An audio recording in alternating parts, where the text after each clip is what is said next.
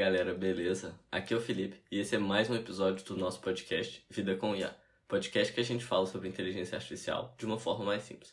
E no episódio de hoje, a gente não vai falar sobre inteligência artificial. O episódio de hoje é o episódio especial que eu falei para vocês. Estou aqui com o Breno e com a Akira, meus dois melhores amigos que falam português aqui da França. Olá. Oi. E no episódio de hoje a gente vai falar sobre como está sendo essa nossa experiência aqui na França, fazendo esse duplo diploma e tudo mais. A gente tem backgrounds diferentes, está tendo experiências diferentes aqui na França e com experiências diferentes também no Brasil. Eu acho que vai ser bem interessante passar para vocês como é que está sendo toda essa experiência aqui e tudo mais. E o que, que isso tudo, essa oportunidade que a gente está tendo, nos deu e melhorou na nossa vida, tanto profissional, quanto acadêmica, quanto pessoal também. E se vocês tiverem interesse também de escutar um episódio em inglês, é bem legal, porque eu entrevistei cinco amigos meus que não são brasileiros.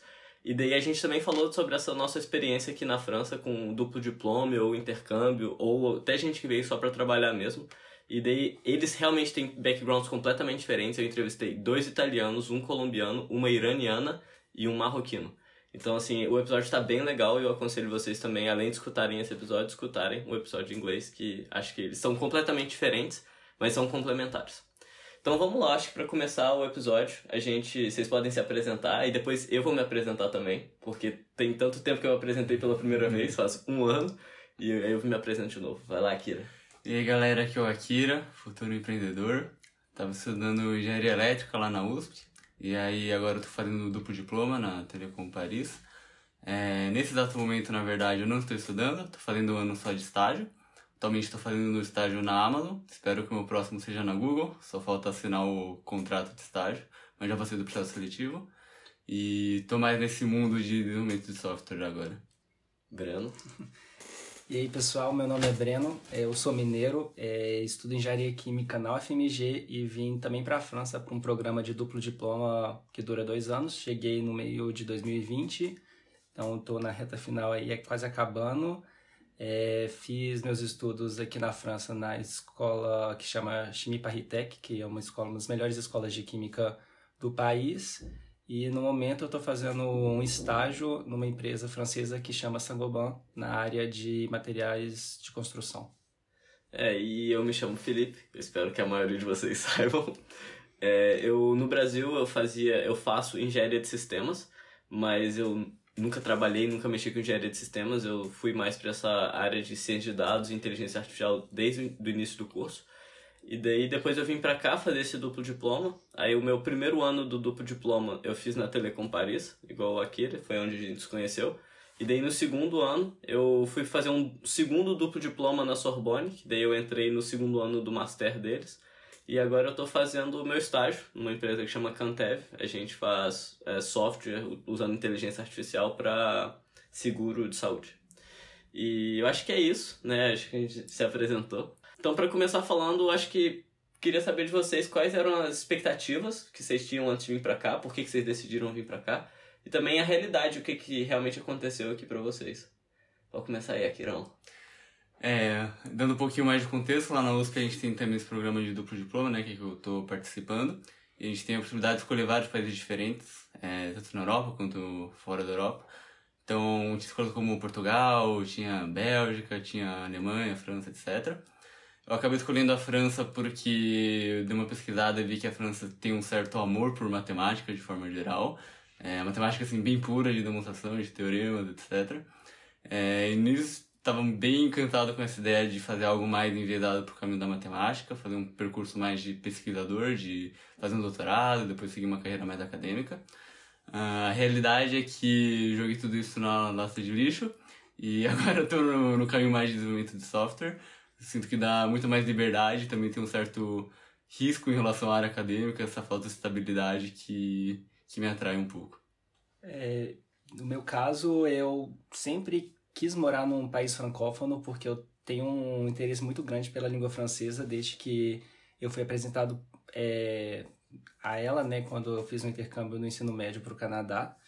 É, aí minha ideia inicial, desde que eu entrei na faculdade, era de pegar um semestre, um ano e vir para um país, é, seja a França, Bélgica ou de novo o Canadá, para viver esse país de uma forma assim mais imersiva, aprender a cultura.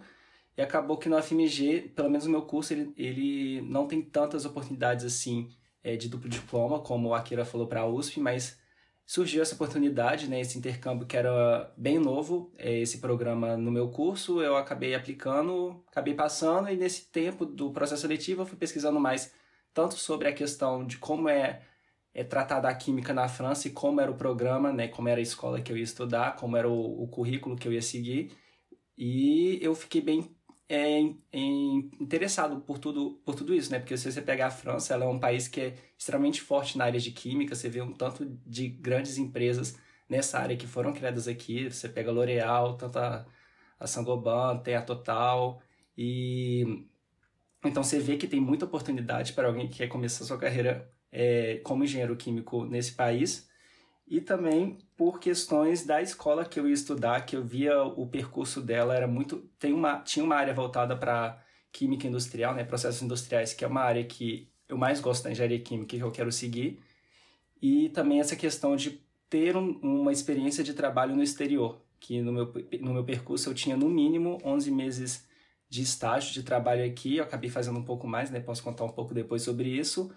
E realmente eu acho que foi o, o highlight assim do meu intercâmbio, sabe? Ter essa experiência profissional e conseguir me desafiar é, como engenheiro iniciante no exterior. É, no meu caso, assim, eu, eu tinha, obviamente, também muito interesse com a língua, né? Eu e o Breno, a gente fazia francês junto lá na UFMG. E a gente fez o quê? Uns dois anos de francês, né? De vir pra cá. Isso. A gente fez uns dois anos de francês pra vir pra cá, então a língua já era algo que interessava nós dois. E para mim, assim, eu olhei o currículo da Telecom e quando eu vi eu achei muito interessante, porque você tem aqui ciência de dados e inteligência artificial como um study track. Já, como que fala study track em português? Uma especialização? É uma especialização ainda na graduação. Então, no, no, no segundo ano de escola de engenheiro aqui, eles já conseguem escolher ciência de dados e inteligência artificial. E eu, eu já sabia que era o que eu queria, então isso foi uma coisa que, que me interessou bastante, apesar de que eu não aprendi absolutamente nada com nenhuma matéria. Acho que ninguém deve ter aprendido alguma coisa. ah, eu aprendi, viu? É, inclusive, isso foi uma coisa diferente, né? Porque, tipo, a chimia... Não, mentira, eu vou terminar de falar. Então, a minha expectativa era aprender bastante coisa e ter uma experiência profissional interessante. É, eu tinha, quando eu vim pra cá, eu tinha a expectativa de trabalhar em uma das Big Techs. É, eu não consegui. Assim, inclusive o Akira pode falar depois como conseguir um emprego nas Big Techs, que tem um único jeito de fazer isso. e, enfim. E, então essas foram as minhas expectativas e as realidades foram muito diferentes. Em questão profissional, eu não consegui trabalhar numa das Big Techs, mas assim, o que eu esperava alcançar profissionalmente, eu alcancei muito mais. Eu consegui fazer vários trabalhos de consultoria por fora aqui, e eu consegui fazer um networking muito grande, tanto com as pessoas do Brasil, porque assim, é, pensa nas as maiores notas das melhores escolas são as pessoas que vêm para cá, né? Então, você pega as maiores notas da USP, as maiores notas da UFMG, as maiores notas da Unicamp, são o pessoal que veio aqui com a gente. Então, esse networking com os brasileiros foi muito grande e também com os franceses, né? E isso daí foi uma coisa que eu, que eu fico muito feliz de, de ter conseguido aqui. Em relação à parte acadêmica, eu vi que o Brasil está muito bem em relação à, à parte de ciência da computação, e tudo mais. Tipo, os nossos professores são ótimos, as nossas linhas de pesquisa são muito boas. E isso fez, foi uma coisa que me fez ter muito orgulho do meu país. Imagino que vocês devem ter tido alguma experiência próxima a isso. E, e também em relação à parte cultural e tudo mais, que eu não esperava tanto que eu ia mudar, é, do tanto que eu mudei. E o fato de eu estar tá aqui, ter todas essas experiências, mudou muita coisa. A gente vai falar um pouquinho sobre isso. Então, eu queria perguntar para vocês, tipo, o que, que vocês mais conquistaram aqui? Uma coisa que vocês acham que, tipo, se vocês estivessem no Brasil, se vocês não tivessem tido essa oportunidade do duplo diploma, vocês não teriam conquistado que o fato de estar aqui, tendo essa experiência, alavancou na vida ou na carreira de vocês? Para mim foi uma questão bem forte de segurança financeira. Eu acho que é uma realidade bem parecida com muita gente do Brasil, que geralmente está tentando sempre se agarrar a alguma fonte de segurança, porque a gente vive numa realidade bem instável de forma geral. E aí eu sempre tive essa, essa ideia, né, esse desejo de ter mais a segurança de que mesmo em situações ruins poderia de alguma forma encontrar um caminho, encontrar algum emprego, algum trabalho que desse essa estabilidade. E aí aqui na França eu senti bastante que eu tenho essa oportunidade, esse acesso, mesmo em situações ruins, mesmo que, por exemplo, se eu vou criar minha empresa, minha empresa deu completamente errada, estou falido. É, eu sei que consigo arranjar um emprego numa empresa maior, que vai dar uma segurança uma estabilidade para eu me recompor financeiramente e conseguir seguir minha vida tranquilo. Ok, para mim eu acho que tem dois viés. A questão mais profissional, o que eu mais é, gostei de, de, de me tornar aqui após o intercâmbio, foi realmente essa vivência profissional que eu acho que eu não teria no Brasil, porque eu vejo meus amigos que estão formando no Brasil, formando com seis meses de é, experiência profissional, um ano no máximo, e somando toda a minha experiência profissional, eu já tive quase dois anos, e isso foi muito bom, que me fez desenvolver muito meu conhecimento técnico de engenharia, colocar muita coisa em prática que é, eu acho que é uma falha do ensino, assim, não só do Brasil, mas da França também, de deixar muito é, na questão teórica, né, você não saber como aplicar é, todo o conhecimento que você adquire nesses anos de formação. Então, isso foi muito bom que me deu, é, sabe, me deu mais autonomia como, como engenheiro e todo esse processo de ter chefes que foram muito bons para mim, que me ajudaram a me desenvolver, é, é, tanto minha autonomia quanto, quanto minha autoconfiança foi muito bom. E em questão é, mais pessoal, eu acho que também essa questão de confiança, porque e também de querer sair da minha zona de conforto, porque eu acho que no Brasil eu era uma pessoa que gostava de ter planos seguros a longo prazo, então eu, queria me formar, eu já queria me formar tendo um estágio que ia me garantir é, um emprego, não talvez não o melhor emprego do mundo, mas um emprego estável, e eu ia seguir tipo, é, baby steps até atingir uma coisa que eu realmente ia é, gostar de, de fazer, né? E aqui na, no intercâmbio, né, saindo totalmente da minha zona de conforto por causa do país, da cultura, é, de estar longe dos meus amigos e família, eu fui vendo que eu posso e eu tenho a capacidade de, às vezes, ser um pouco mais audacioso nas minhas metas e tentar assumir maiores riscos que eu sei que se eu trabalhar duro, é, por mais que eu possa não atingir o resultado que eu queiro, eu sei que no final o, o saldo vai ser sempre positivo. E eu, eu tomei muito isso para minha vida desde que eu cheguei aqui e fui vendo que assumir risco é bom. Sim. É, eu acho que para mim uma coisa que acho que pegando um pouco o que vocês dois falaram é, em relação a esse negócio de trabalho, é que o Brasil não é o único lugar que a gente pode trabalhar. Assim, o, o mundo inteiro tá aberto e depois de eu ter vindo pra cá eu vi que não é tão difícil assim, cara. Você só precisa de saber falar inglês, você nem precisa saber falar francês para trabalhar no, nas empresas, uhum. mesmo aqui e tudo mais. Ah, startup não precisa, Bruno, pelo amor de Deus. mas, mas assim, é, igual os meninos falaram, o fato da gente estar tá aqui abre tanto a nossa cabeça pro leque de possibilidades que a gente tem pro resto da nossa vida que fica fica assim, eu, na, na minha opinião assim, é até difícil de pensar no que, que vai acontecer no ano que vem, sabe? A gente tem tantas oportunidades aqui. Se a gente quiser voltar, se a gente quiser ir para algum outro país da Europa, se a gente quiser ficar no Brasil, se quiser trabalhar remoto, eu provavelmente vou trabalhar remoto. Então, isso aí foi uma coisa que abriu muito a minha cabeça é, isso na questão profissional. Na questão pessoal, eu acho que eu evolui tanto, gente, mas tanto. O fato de eu ter contato com pessoas do mundo inteiro e saber como que eles pensam, o que, que é aceitável, o que, que não é aceitável, e morar num país que tem uma cultura completamente diferente da nossa, você consegue ver a quantidade de coisas que a gente, com poucas coisas, conseguiria melhorar no Brasil e com poucas coisas que eles também conseguiriam melhorar na França. É, eu posso dar um exemplo, já entrando nessa parte de cultura muito rápido para vocês. Uma coisa que é inaceitável no Brasil, que é normal na Europa inteira, é que você, homem, não pode entrar numa boate sozinho. Você só consegue entrar numa boate se você estiver acompanhado de uma mulher.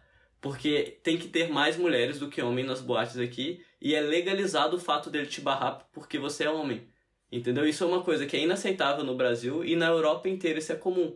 Então, assim, não é pra gente achar que, poxa, a gente é brasileiro, a gente é um país de, de, terceiro mundo, subdesenvolvido, que a gente é pior que os países de primeiro mundo. Não. Tem muitas coisas que aqui são realmente muito melhores que no Brasil, mas que a gente também tem os nossos pontos fortes e eles têm os pontos fracos, né? Isso aí é uma coisa. Mas a gente vai entrar mais nisso na, na parte de cultura. E em relação ao profissional, eu acho que esse networking que eu fiz e o fato de eu ter aberto minha cabeça para todas as possibilidades que a gente tem é, trabalhar para fora, trabalhar no Brasil ganhando em euro ganhando em dólar e tudo mais. Acho que foi o que eu, que eu mais conquistei aqui.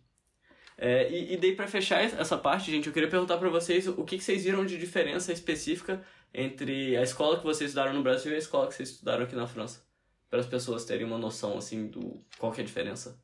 É, no ensino de matemática muita diferença, No Brasil é muito mais uma matemática aplicada. Então, enquanto isso aqui na França é muito mais focado numa matemática que a gente chama que é uma matemática mais pura. Então é demonstração, provar teoremas, provar questões, resultados, ao invés de você simplesmente utilizar resultados. Então, por exemplo, é, no Brasil a gente aprende, ao invés de como chegar no resultado, a gente simplesmente aprende que aquilo funciona e como utilizar. Acaba sendo realmente muito mais prático. E aí, como é uma forma completamente diferente de usar a matemática, é, a gente acaba tendo bastante dificuldade para se adaptar com essas demonstrações. Mas por outro lado, a gente também acaba sendo muito mais forte nessas questões mais aplicadas. É, um exemplo de aplicação acaba sendo, por exemplo, na programação de forma geral. Eu sinto que a gente é bem mais ligeiro em falar, ah, vamos tentar aplicar isso, vamos pegar alguma coisa que já existe e só reutilizar, ao invés de ter que criar tudo do zero. É, não, é, a gente tem vários exemplos bons lá na Telecom que nas provas, gente, é um negócio absurdo. A gente fazer uma prova com 25 questões de provar teorema para ser feita em duas horas. É um negócio assim absurdo. Sim. Mas ao mesmo tempo que os franceses são ótimos em provar teorema, eles realmente não sabem aplicar. A gente teve uma competição no Kaggle no ano passado e daí o top 10 era estrangeiro. Porque os, os franceses não conseguem aplicar os negócios. E a gente é muito bom em aplicar, mas a gente não sabe provar. Então, acho que o fato de a gente ter tido essas duas experiências e agora a gente sabe provar, principalmente você, né? a, gente, a gente, tipo, tá muito acima dos franceses, que são bons em, aplicar, em, em, mostrar, mas não são bons em aplicar, e dos brasileiros, que são bons em aplicar, mas não são bons em mostrar. Hum. A gente tem esses dois. Tá, a minha, minha, minha visão é um pouco diferente, né? Já que eu não, não sei nada dessa questão de programação e tudo, não é a minha área. É, a primeira coisa que eu, foi o impacto quando eu cheguei aqui é que engenharia química no Brasil engenharia química na França são duas coisas completamente diferentes. Porque no Brasil, quando você pega assim, as, as principais universidades, né, pelo menos que eu sei, é, quando você pega engenharia química, é realmente engenharia de processo. Você aprende química no ciclo básico, mas quando você chega no ciclo profissional, você vai realmente saber aplicar todas é, as operações unitárias, todas as operações com maquinário num processo industrial de é, grande escala. Então é isso que a gente faz o que, é que a gente normalmente gosta, porque a gente acaba descobrindo, a gente até brinca, né, com engenheiro químico, é, que você, você aprende na engenharia química que você não gosta de química, você gosta de processo. E você chegando aqui na França, a engenharia química aqui é realmente engenharia química, ou seja, é uma química aplicada em engenharia. Então, eles têm muito curso de química, muita coisa de modelagem molecular, bioquímica, que assim, sinceramente para mim eu acho extremamente chato e desmotivador. Então, esse foi o primeiro é, grande impacto para mim de chegar aqui e ter essas várias matérias de química específica e eu não ter uma boa base nisso para eu estar a par com os franceses, mas também é, ver que nas matérias de processos industriais o meu conhecimento acabava sendo um pouco é, mais avançado do que eles por causa do enfoque que a minha universidade e o Brasil dá é, para isso. É, e mais em questão de ensino, o que eu percebi muito, eu acho que é muito essa questão da matemática também que o Akira falou, é que pelo menos na, no ensino de engenharia química do Brasil, a gente tem várias é, a gente aprofunda muito na matemática, a gente é, faz muito cálculo, a gente entende como os equipamentos funcionam, a gente vai, vai desenvolvendo equação. E aqui normalmente eles pegam só a equação e jogam para você. E eles tento aplicar ela no, num programa, num software. Então a gente usava muito aqui o, um software de engenharia que chama Rises, que vai fazer toda a simulação de processos, que assim é incrível, porque é o que as empresas usam atualmente. Então, tendo esse contato com esses, esses softwares que as empresas usam atualmente na França, eu vi que eu tinha um, uma, um diferencial se eu comparava com alguns amigos meus que formaram é, fizeram só cinco anos de curso no Brasil. Não falando que eles não têm uma formação boa, porque eu acho incrível é, a formação da UFMG é, engenharia química, né? Mas ter esse diferencial é muito bom, que você vê quando você vai fazer as entrevistas para estágio, para emprego, que é, o RH e os, os gerentes, eles veem isso como realmente uma coisa extremamente positiva. E o problema é que eu sinto que tem uma parte dos franceses que acabam não sabendo direito é, como essa fórmula funciona. Eles sabem aplicar porque o, o software vai fazer tudo, mas eles não sabem direito como é que essa fórmula foi chegada. Então acho que acaba sendo um pouco é contrário do que é. vocês falaram, mas é engraçado isso. Mas, então o que eu acho bom é isso desse, desse, dessa experiência que eu tive é que agora eu sei a matemática e eu sei também um, um como um software vai pensar. E sei lá, eu acho que acaba que um, uma formação complementa a outra, então é bem interessante. É, E eu acho que a última coisa que eu queria falar sobre isso é que acho que nós três e quase todos os outros brasileiros tivemos mais ou menos a mesma experiência em relação a procurar estágio, que foi muito fácil pra gente. Sim. Então, assim, dá pra ver. Não, que isso, nós três arrumando estágio muito fácil. Você arrumou na Amazon em uma semana, velho. Sim. Eu, eu consegui. Eu consegui na Califórnia pra trabalhar. Você conseguiu em todas as empresas que você tentou também. Então eu só queria falar que, tipo, eles. A gente é muito bom, a gente sendo brasileiro, e a- o que a gente tem de soft skill, essa questão de saber se comunicar, saber explicar as coisas e tudo mais, a gente tá muito na frente dos franceses. em relação a soft skill. Assim, n- não existe nenhum nível de comparação entre a gente e os franceses em soft skill, porque a gente está muito mais na frente. Pelo fato da gente ter muito mais problema para lidar no Brasil, e aqui a vida é muito fácil, entendeu? Mas eu acho que o intercâmbio acaba ajudando muito a gente também na questão de soft skills, sabe? Que eu acho que a gente acaba desenvolvendo muito essa questão de comunicação clara, de, de au- autonomia, de, sabe, de trabalho em grupo também, que acaba que você se junta com os amigos para resolver problema, então acaba que a gente a- tem, tem experiências para que a gente consegue usar é, em perguntas de RH de entrevista que, que acaba sendo muito agregadora pra gente, sabe? Sim. E E aí, intercâmbio é só problema, né? Sim. Nossa é três meses resolvendo problemas, três primeiros meses. E outra língua. Em outra, outra língua, né? Mas o que, falando também, ah, não, não, não, não, não querendo enquadrar todos os franceses no, num perfil só, mas o que a gente vê muito, principalmente é francês que vai estudar em grande escola, é que todos têm um mesmo percurso, sabe? Que eles saem do ensino médio, eles fazem meio que o Enem deles aqui, eles entram, entram em dois anos intensos de estudo, que é o curso preparatório, e ficam dois anos estudando, para depois fazer o concurso para entrar em grande escola, e lá eles basicamente estudam o dia inteiro, manhã e tarde, e às vezes fazem algum uma associação estudantil, seja uma empresa júnior, seja um, um sei lá, al- algum clube da escola e depois procuram estágio só no final do dos seus dos, se- desses cinco anos de, de formação. E a gente vê que pelo menos todos os intercambistas brasileiros que eu encontro aqui, eles têm um, um currículo muito mais diversificado, sabe? Tem gente que começou a fazer estágio desde o início no Brasil, tem gente que foi procurar outras coisas para fazer e a gente vê que a gente não tá muito nesse padrão é, de formação francesa e a gente acha que às vezes, ah, como a gente é estrangeiro, a gente vai ter um- uma desvantagem na hora de procurar um emprego, na hora de procurar um estágio aqui. Só que eu vejo que, tipo, as empresas que estão abertas, essa questão de multiculturalidade, elas veem nosso currículo, tipo, como muito mais vantagens do que alguns currículos padrões franceses, sabe? E isso foi uma coisa que, se eu soubesse desde o início, seria muito bom, porque quando eu cheguei eu já não falava muito bem francês, eu tinha muito medo na hora de procurar um estágio, que eu tinha que achar um estágio, mas eu tinha medo de, de, de- desses, dessas coisas de não ser francês, não falar bem a língua, serem um, um grande impedimento para mim, só que depois eu fui vendo conversando também com RH, com gerentes, que nossos currículos são muito bons. Então, se você tá acanhado de vir por causa disso, tipo, se você tem um currículo bom, saiba que você já tá um passo à frente de muita gente. Não, se você trabalhou durante seis meses antes de vir pra cá, saiba que você tem mais experiência profissional que todas as pessoas que vão estar com você. Sim, isso é uma coisa até bizarra, porque no currículo a galera acaba colocando muito projeto acadêmico É. por falta de experiência profissional. Sim, sim. Não, é para vocês terem ideia em relação a esse negócio de currículo, não são só as empresas, mas os próprios franceses, eles, gente, como vocês fizeram isso tudo antes de vir pra cá? Porque no negócio de empresa júnior que eu concorri aqui, inclusive empresa júnior aqui na França é completamente diferente do Brasil. Aqui na França, é- a empresa júnior ela pega os projetos e passa para qualquer aluno da faculdade fazer, e o aluno da faculdade que faz, ele recebe para esse projeto. Todos os projetos que eu apliquei, eu peguei, e eles falaram, gente, não é possível que você tenha tanta experiência assim, porque eu, eu- chegou um momento que eu tinha mais experiência profissional ou acadêmica do que eles tinham tempo de faculdade. Eu tinha três anos de experiência em pesquisa e seis meses de estágio, e eles tinham três anos de faculdade. Então, e vocês devem ser mais ou menos. Você fez estágio um grande tempo no Brasil também. Você fez alguma coisa, Akira? Não, Você fez pesquisa, né? pesquisa. Mas não E, estágio. e, e eles nunca fizeram nada. É, se você pega o currículo deles, tem lá, um mês de projeto de não sei o que, que eles desenvolveram um aplicativo. E isso é experiência. É isso, tipo, numa matéria onde todo mundo fez essa matéria, então todo mundo da faculdade acaba colocando esse meu projeto no currículo.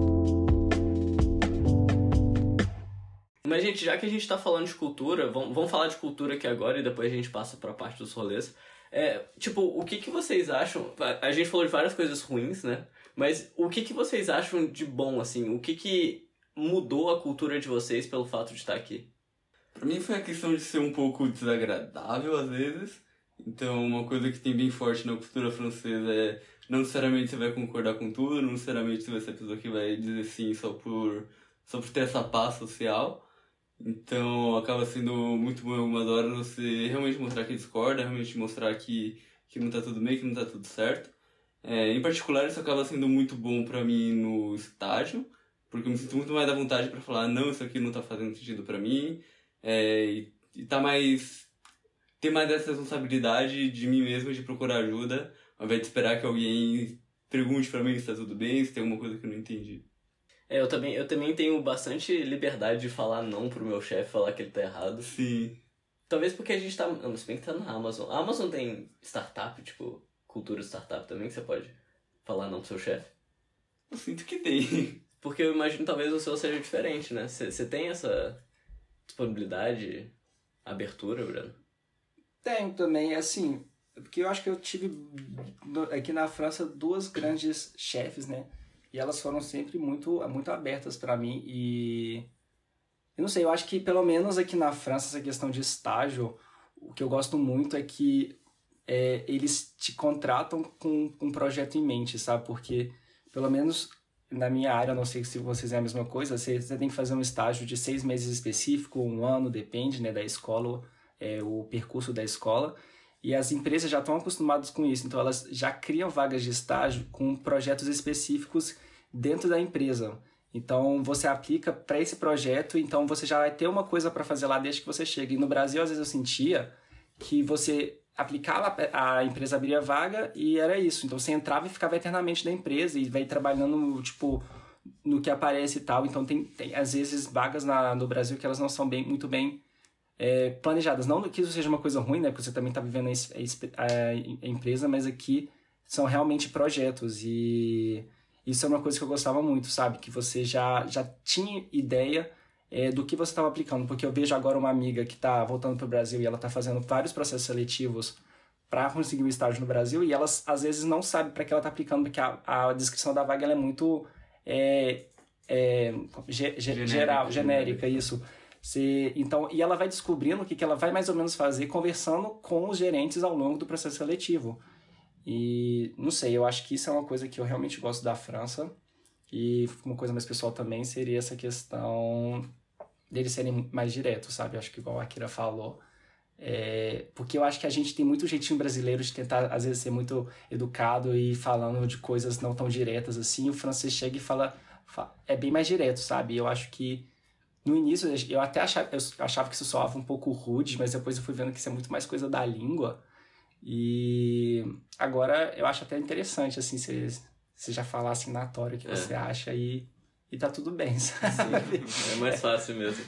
Eu, eu acho que eu queria trazer uma experiência um pouco diferente. Vocês, vocês falaram muito da cultura que vocês adquiriram pela França, mas eu acho que eu queria falar sobre todas as outras culturas que estão presentes aqui em Paris, porque existem duas Franças, né? Uhum. Existe Paris e existe o resto. Paris, todas as empresas estão aqui, as melhores escolas, 95% está aqui, e o dinheiro também está aqui.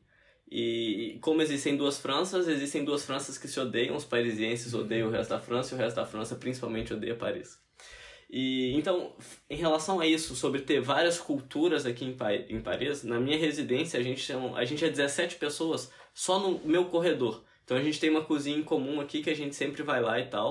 E daí a gente tem contato com várias pessoas do mundo inteiro. E eu acho que foi aí que eu mais evoluí em relação a essa parte cultural, porque eu pude não só absorver a cultura francesa, mas também absorver a cultura iraniana, italiana, alemã, Entendeu? Então isso daí foi uma coisa que me fez crescer muito por ter contato com essas culturas completamente diferentes, ver o jeito que eles pensam e tudo mais. E também conhecer as pessoas, né? Porque eu acho que é, a experiência de viver em Paris e poder ir na Torre Eiffel final de semana, se a gente quiser, é incrível. Mas o que marca o intercâmbio mesmo são as pessoas. Sim, eu, eu concordo com você. E eu acho que sempre que me perguntam o que eu mais gosto de Paris, eu sempre falo que eu acho que Paris é uma cidade muito internacional. E por isso que ela é incrível, porque assim, igual o Felipe falou, você encontra gente de qualquer nacionalidade aqui. Pelo menos, assim, eu e o Felipe... o- Aquilo provavelmente é- é mais diferente, que ele é de São Paulo, né? Eu e o- você, a gente é de BH. BH basicamente tem mineiro. Sim. Ou, sei lá, um ou outro gato pingado que vem de outra... Que vem de fora. De, outra, de outro de fora, e não é de fora do Brasil, é de fora só de Minas. A gente acha, tipo, uau. Mas aqui, você cruza a esquina, você vai encontrar gente de todo mundo. E se você quer comer, um, sei lá, uma comida específica de um país, você consegue achar um restaurante que vai ter uma pessoa que veio desse país e faz a comida exatamente como lá. E você acaba tendo uma troca de cultura muito forte, que é realmente incrível, assim. Eu tenho vários amigos, eu tenho até um mapa, um aplicativo Mapa Mundi, assim, que eu coloco é, os países que as pessoas que eu conheci, assim, você vê que ele é bem completo, sabe? É gente de tudo quanto é parte do mundo, cada um com um percurso e um- uma visão de vida completamente diferente. Você vai quebrando muito estereótipo, assim, de países que ou você conhecia muito pouco, você tinha uma visão, às vezes, um pouco errônea, assim, de como é uma pessoa que vem de lá, né? Seja coisas boas e coisas ruins também, e você vai vendo, sei lá, que cada um é muito único e o quanto você consegue crescer é, e trazer coisas boas à sua vida a partir das vivências e experiências que você troca com pessoas assim aleatórias que você conheceu e se tornar grandes amigos seus. E aí, às vezes, você descobre que os estereótipos são verdades, tipo o que é russo. você descobre que realmente brigar na rua lá é normal e eles bebem vodka o tempo inteiro. Mas às vezes tem o contrário, né? Que é o estereótipo mentira. E aí um exemplo que eu tenho aqui é o questão de Iraque, com a Zahra. Ah, sim. Sim. É o Irã, Irã. Irã, putz. É, a Zahra, a Zahra foi muito importante pra mim em relação a isso também, velho. Tipo, ela, ela mostrou pra gente que o Irã é completamente diferente de tudo que se mostra na televisão. Sim. E isso é uma coisa que eu, que eu só pude ter porque eu conheci uma iraniana e eu não imagino que tenha muitos iranianos no Brasil. É uma ideia. É. então, vocês têm mais alguma coisa pra falar em relação à cultura, assim, que vocês acham que é importante passar pra galera lá no Brasil? Francês come muito queijo, come muito pão. Nossa, eles são muito porcos, velho. Véi, eles são muito porcos. tipo, eu, eu não vi esse negócio de não tomar banho, mas eles não escovam os dentes. Aliás, eles acham esquisito o brasileiro escovar dente. dente no almoço. É, no almoço, velho, eu, eu levo minha, minha escova de dente lá, tudo pra escovar no, no almoço e eu sou a única pessoa que escova dente no almoço. Mas tem mais alguma coisa? Tipo, é realmente esse negócio. Ah, tem uma outra coisa que é que eles, eles, eles só tomam suco de laranja de manhã, no café da manhã. Sério? Teve uma vez que eu, que eu tava, era no final da noite, eu tava na casa de um amigo, eu peguei um suco de laranja pra tomar, ele, ach, ele ach, pra tomar, ele achou um absurdo, porque pra ele é, é, é bebida de café da manhã. Aí eu fiquei assim, ah, foi mal. Eles não gostam de brigadeiro. Você lembra que a gente fez pro Nico, ele não gostou. Hum. A gente fez pro Paul aqui, ele também não gostou. Mas é que eu acho que a gente gosta de muita coisa muito doce. É. O meu brigadeiro que eu faço, eu faço menos doce. Aí eles E gostam. eles gostam. Uma coisa relacionada é. Você sentir que o jeitinho brasileiro não é tão brasileiro assim? Sério? Sim, eu sinto que muita gente do leste europeu compartilha os mesmos sentimentos da boto fé. população. E acaba se perguntando se. Eu sinto que existe um discurso hoje em dia no Brasil muito forte de falar o Estado do Brasil é causa. Ele está assim por causa do jeitinho brasileiro, ao invés de falar o contrário, ou seja, o Brasil está fudido e as pessoas têm que dar um jeitinho para ter algum benefício, para conseguir é, viver. E aí eu me pergunto se, com esse exemplo do leste europeu, né, quem é a causa, quem é a consequência, porque o leste europeu acaba sendo não tão rico quanto o oeste europeu. Então, acabo me perguntando se, por causa deles também serem fudidos, eles acabaram não tendo que desenvolver esse jeitinho. Sim. Não, não, esse negócio foi bom se tocar nesse assunto, porque a gente te- eu tive algumas discussões com alguns franceses em relação a, a os problemas do Brasil, por exemplo, corrupção e tudo mais. E se você for pegar os países que têm mais corrupção, são também os países mais pobres. E os países mais ricos não têm tanto esses problemas. Talvez eles realmente não tenham esses problemas porque todo mundo tem uma vida boa. Por exemplo, se você vai nos países nórdicos da Europa, eu não sei se é Noruega ou Dinamarca, você tem um salário mínimo de 1.500 ou 2.000 euros por mês se você não trabalha. Então você tem uma ajuda do governo, sei lá, de 1.500, 2.000 euros por mês, se você não quiser trabalhar. Gente, por que, que alguém vai roubar? Por que, que alguém vai fazer alguma coisa num país desse, né? Então, realmente, talvez não, não seja a causa, mas seja a consequência Sim. de tudo. Mas Isso é eu acho que, tipo assim, no situação brasileira, eu acho que a gente tem que pensar muito na história do Brasil, sabe? Porque eu conversando com os franceses, é... tipo, a França, an- an- anteriormente, ela era bem corrupta também, sabe? E eles aprendem na aula de geografia, foi um francês que me disse isso, que eles aprendem que o Brasil é um país em desenvolvimento que sempre vai continuar em desenvolvimento por causa da política brasileira. Sério? E assim, e faz um pouco de sentido, sabe? Mas, assim, com certeza, tipo, tem que comparar também as histórias do país, sabe? Então a gente não pode cair matando no Brasil como se fosse nossa culpa e fosse uma coisa incorporada à nossa cultura porque a gente quer. Então, sabe, é uma coisa muito mais complexa, eles vêm de uma forma extremamente é, superficial, assim, no ensino médio. Mas uma outra coisa que eu achei muito legal é que a gente tem muito esse espírito de virar-lata, de achar sempre que o, o estrangeiro é muito melhor. Sim.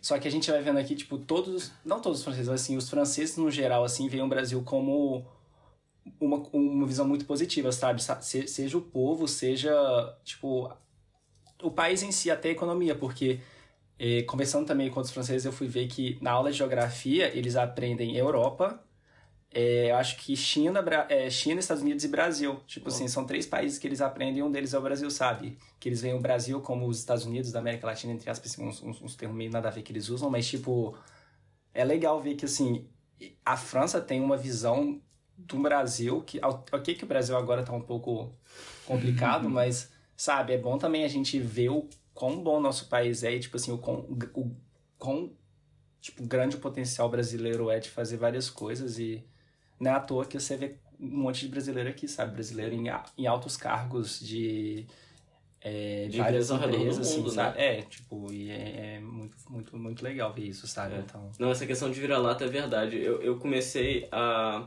a ver o quão bom o Brasil é quando eu vim pra cá, tipo, o quanto que eu sinto saudade das pessoas. Véi, os brasileiros são muito mais legais que os europeus.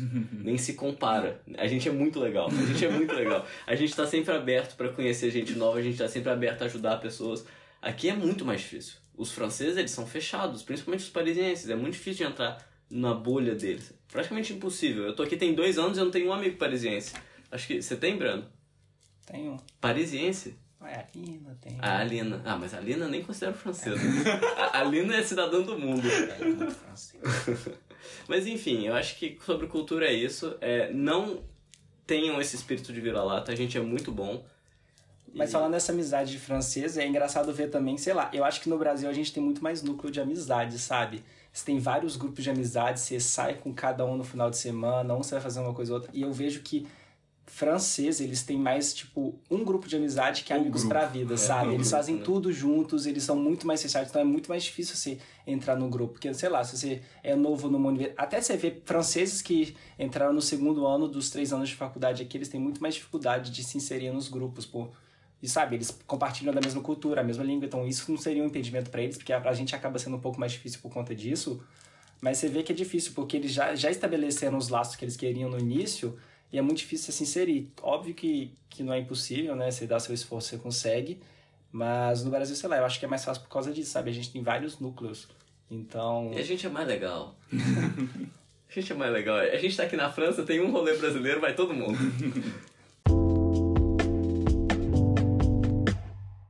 Mas beleza, vamos, vamos falar agora sobre a parte boa. Porque aqui a gente estudou, a gente trabalhou, mas a gente viajou é muito também.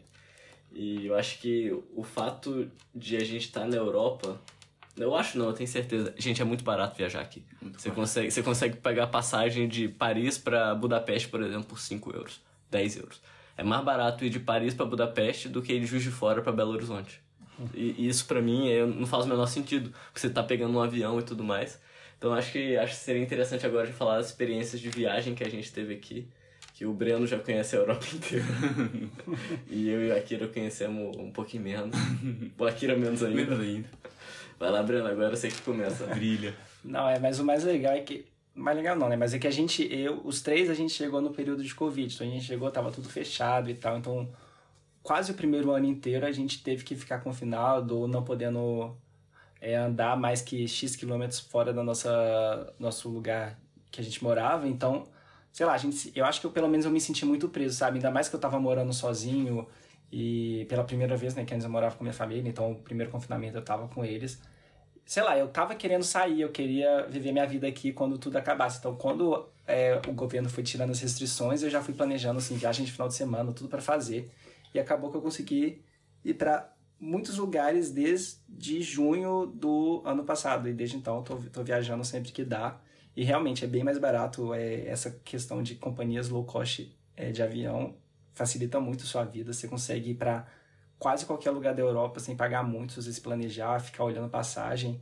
É, e você vai aprendendo, tipo, as artimanhas de como procurar passagens baratas, Sim. locais baratos para ir, lugares incríveis. E... Fazer ponte numa cidade para ir para outra. Né? Exato. É quando eu fui para Copenhague, é, para voltar para Paris tava 110 euros o, a passagem. Aí a gente foi para Budapeste, de Budapeste para Bruxelas e de Bruxelas para Paris pagamos 40 euros.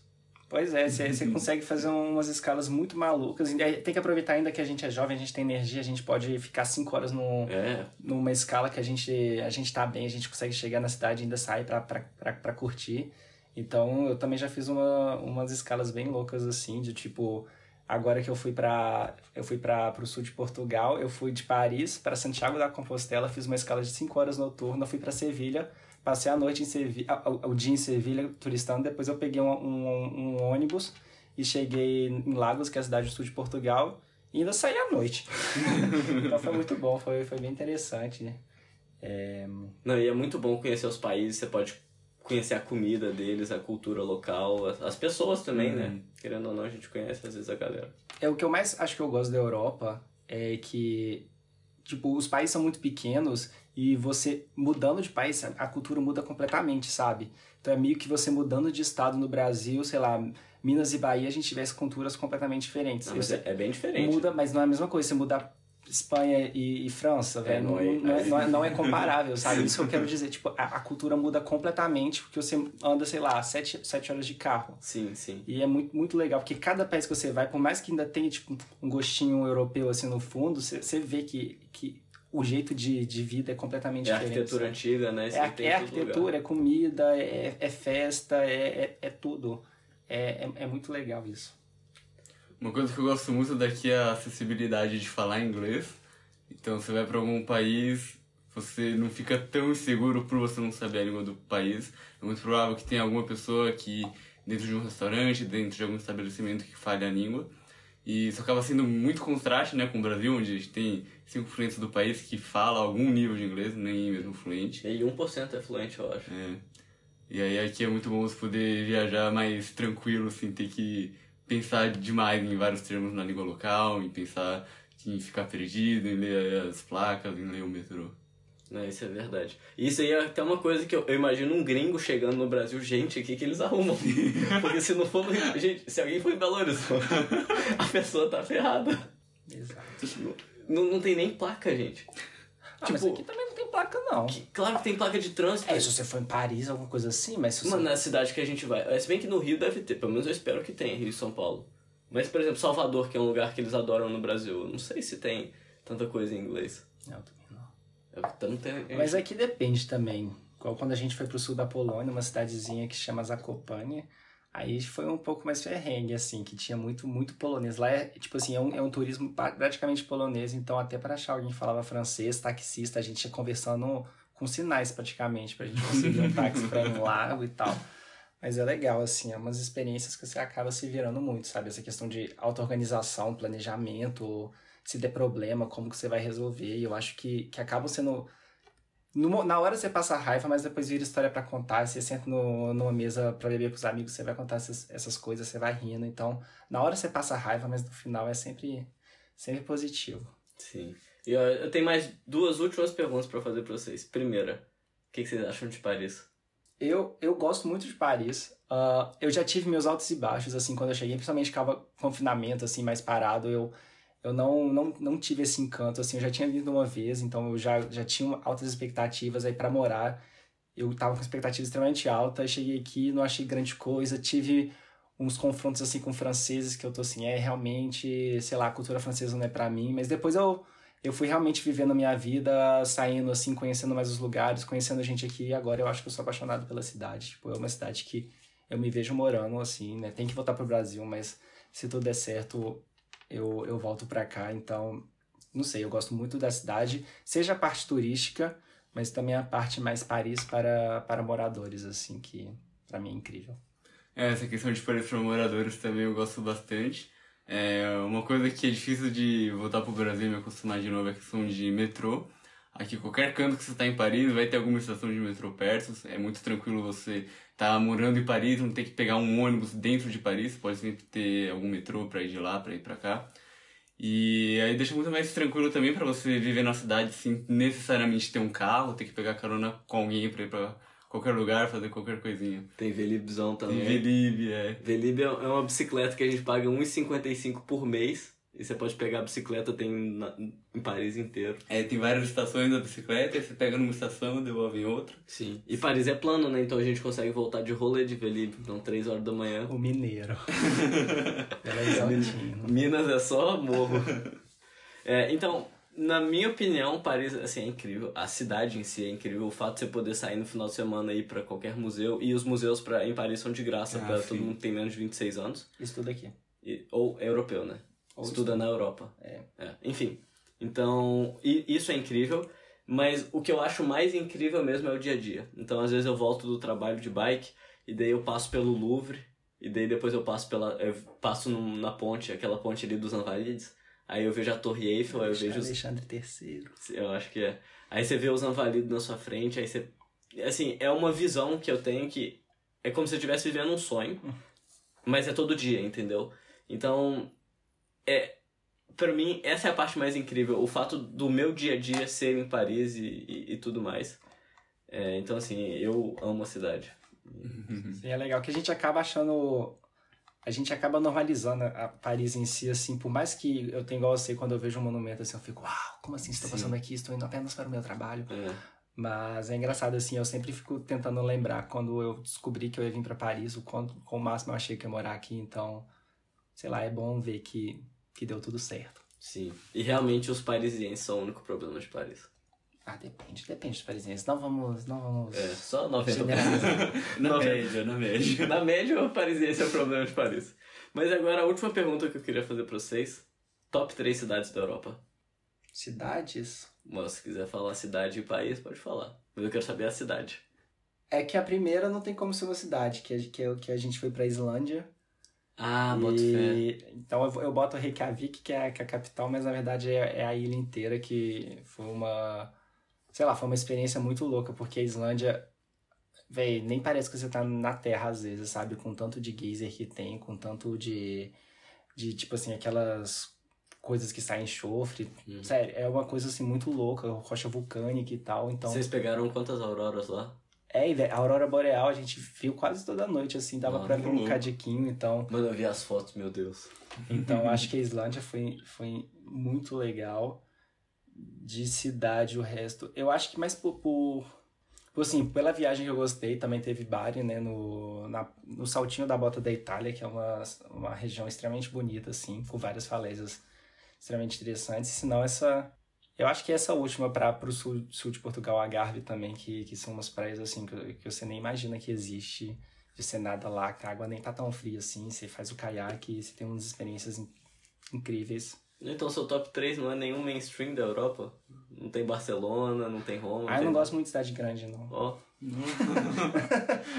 Eu fui, eu adoro, mas eu, eu prefiro uma coisa mais Interessante. diferente, assim. Aqui era um top 3. Pô, primeiro lugar eu dou pra Barcelona.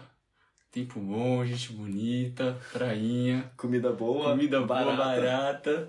Muito bom, Barcelona. McDonald's sem glúten, País sem glúten, né? chicas guapas, para todo lado. Santiago falando espanhol. Segundo lugar, eu daria pra Paris, mais por morar mesmo. Acho muito prático morar aqui. Terceiro lugar, Amsterdã, legaliza as drogas, é isso. O que, que você lembra de Amsterdã aqui? Que eu lembro, não lembro. Esse aqui é o, esse aqui é o chave. É, pra mim, top 3 é Budapeste. Budapeste, pra mim, é a melhor cidade da Europa, disparado, em relação a rolê e, e é muito barato, muito barato mesmo. Segundo, não tem como não falar Paris, mas tá brigando bastante com Barcelona, É, porque Barcelona também, gente, é incrível, viu? E terceiro, Barcelona. Então, os meus é Budapeste, na Hungria, Paris e Barcelona. É isso, gente. Vocês têm alguma coisa mais pra falar que vocês queriam deixar de mensagem pro pessoal lá no Brasil? Ah, só, só dizer que se você está escutando esse podcast porque você tem interesse ou de morar na França ou de fazer um duplo diploma, é, que você tipo, realmente reflita bastante é, essa decisão assim, se você está fazendo isso porque você acha que faz sentido para pelos seus interesses, você está fazendo porque todo mundo faz, você quer repetir, porque isso é uma coisa que eu sempre falo com meus amigos quando eles me perguntam, que para mim intercâmbio não é é imprescindível assim. Eu acho que só é, só é bom fazer se você se ele está de acordo com o que você pretende é, aprender e, e, se submeter, sabe? Porque eu já tive vários amigos que vieram para cá, escolheram programas que não estavam muito de acordo com o que eles queriam para a carreira ou que eles estavam pensando com seus objetivos e acabaram se frustrando. Então, eu acho que para nós três acabou dando tudo certo, a gente tem uma experiência muito boa, porque eu acho que o intercâmbio coincidiu muito com o que a gente quer.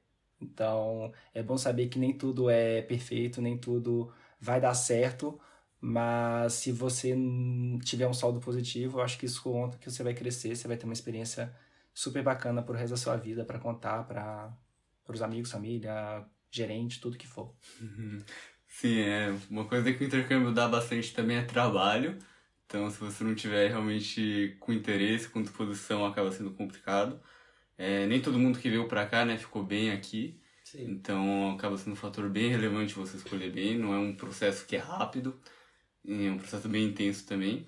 Mas um ponto positivo é que geralmente o processo de intercâmbio na graduação a gente acaba sendo mais novo, a gente não tem tanta responsabilidade assim na vida. Então a gente tem que se preocupar com sustentar a nossa família, gente tem que se preocupar com as pessoas que estão dependendo da gente que vai ter que fazer essa pausa durante a vida, tem que se preocupar com, sei lá, um casamento que tem, com morar junto, essas questões.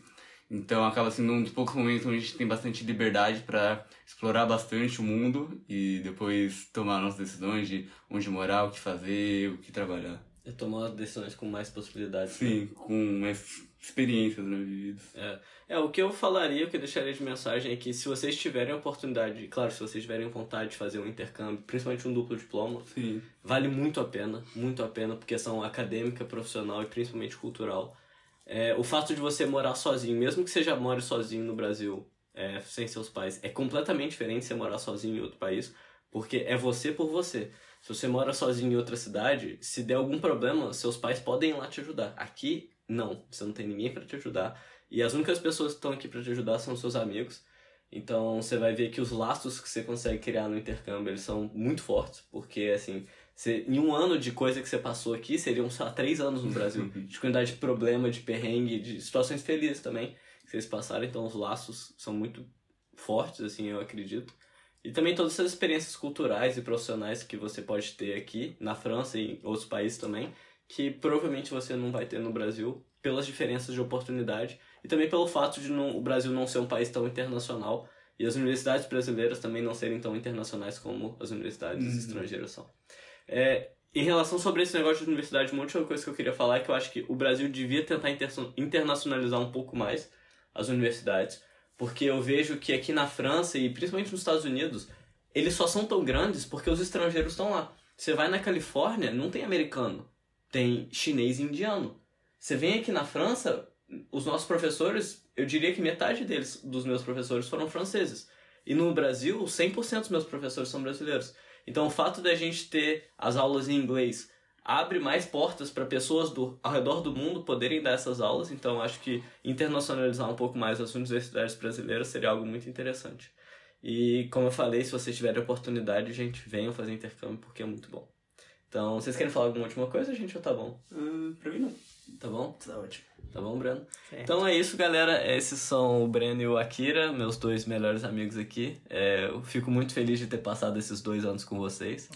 Foram experiências muito boas, imagino, para nós todos. E esse é o episódio, gente. Eu espero que vocês tenham gostado, espero que vocês tenham absorvido um pouquinho do que, que a gente falou, dessa experiência que a gente teve. Se, se, se vocês têm essa vontade de fazer esse intercâmbio e tudo mais, venham. E não se esqueçam de seguir o podcast nas redes sociais. No Instagram a gente é podcast.lifewithai e no LinkedIn é só lifewithai. Escuta o um episódio em inglês que ele ficou bem legal. E até o próximo episódio, galera. Um abraço e tchau. Até mais. Até.